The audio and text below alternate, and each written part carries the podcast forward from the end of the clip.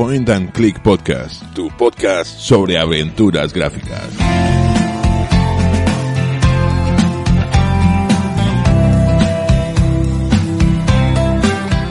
Muy buenas aventureros y aventureras, bienvenidos al Point and Click Podcast.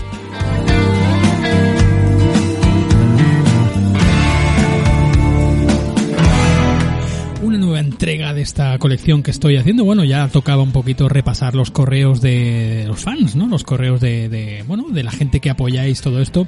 Y bueno, y, un programa nuevo especial para vosotros únicamente, ya sabéis.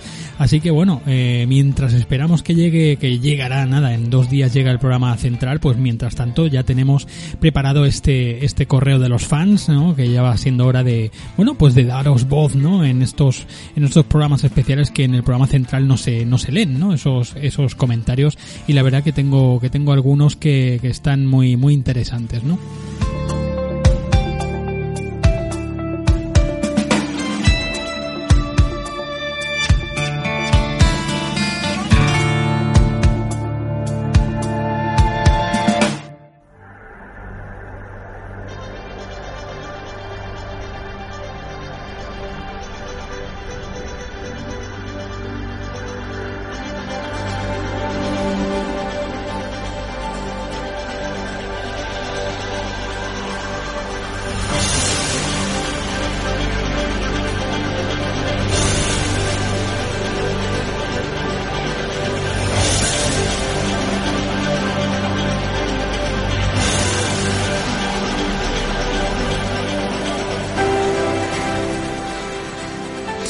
Bueno, pues empezando, digamos que creo que lo dejamos en el, en el volumen 2, en el Correo de los Fans volumen 2, creo que lo dejamos en ese programa especial casi directo que hicimos en Retro Barcelona, mi buen amigo eh, José Manuel Fernández Espidi y yo, ¿no? Así que tirando, tirando más para arriba, llegaríamos al, al, al programa especial para fans, a los libros del Point and Click, al volumen 4, ¿no?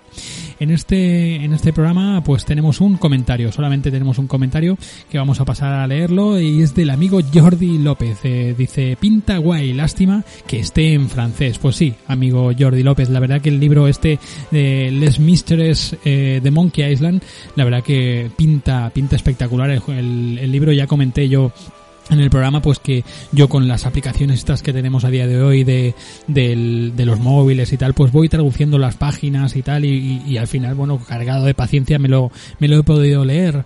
Pero uh, como noticia y como cosa buena pues eh, el, el amigo bueno el autor eh, creo que se llama eh, de Chenau no eh, es su apellido pues creo que se ha puesto en contacto con, con Game Press si no recuerdo mal y este libro pues va a ser traducido va a ser traducido así todos podremos disfrutar de este, de este libro que bueno, como ya comenté en su programa, este Les Mysteries de Monkey Island pues trae un montón, un montón de, de, cositas eh, que bueno, que, que, ya conocíamos algunas y otras que quizá no tanto, pero bueno, si estás metido un poquito pues al final sí que las, las te suenan, ¿no? Pero igual no las recordabas y bueno, y nos descubren otras, otras muchas cosas, ¿no? En este, este libro la verdad que la encuadernación y todo está genial, así que bueno, así GamePress pues eh, amigo Jordi pues se, se ponen un poquito pues las pilas como han hecho con este eh, el libro de las aventuras gráficas que, que, ya tuvimos aquí en el programa y, y a ver bueno pues si lo, lo, lo, llevan a cabo con la misma calidad que han, que han sacado ese,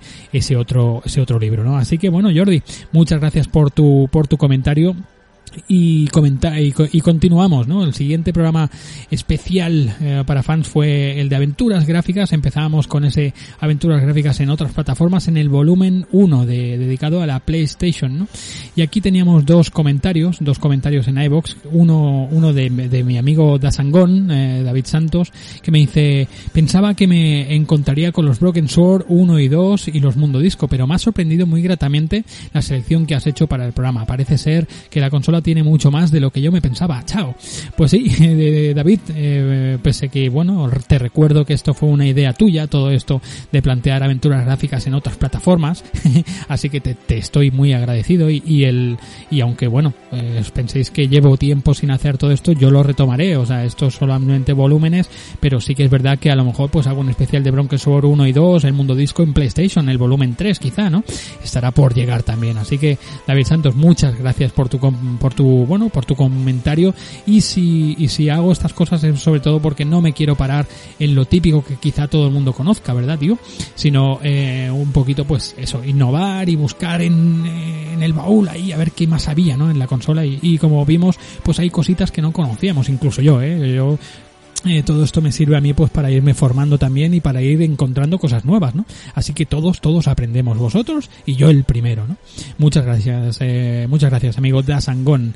Y otro comentario pues de mi amigo Jordi López otra vez, ¿verdad? Que abría el programa, eh, abría este, este correo de los, de los oyentes, de los fans y me dice, mira que tenían la PS1, mira que tenía la PS1 con el chip y tropocientos juegos, pero los que has comentado no conocía ninguno. Pues te repito, Jordi, que es eso, ¿no? Para eso, y ese es el objetivo, el que busco, ¿verdad? Que, que conozcamos nuevos juegos, nuevas cositas y yo creo que, que lo, bueno, pues que lo hemos conseguido. Poquito a poco vamos encontrando cosas nuevas y curiosidades, ¿no? Porque la verdad que se hablaron en este programa, se hablaron de, de programas bastante, bastante guapos, bastante curiosos, ¿no?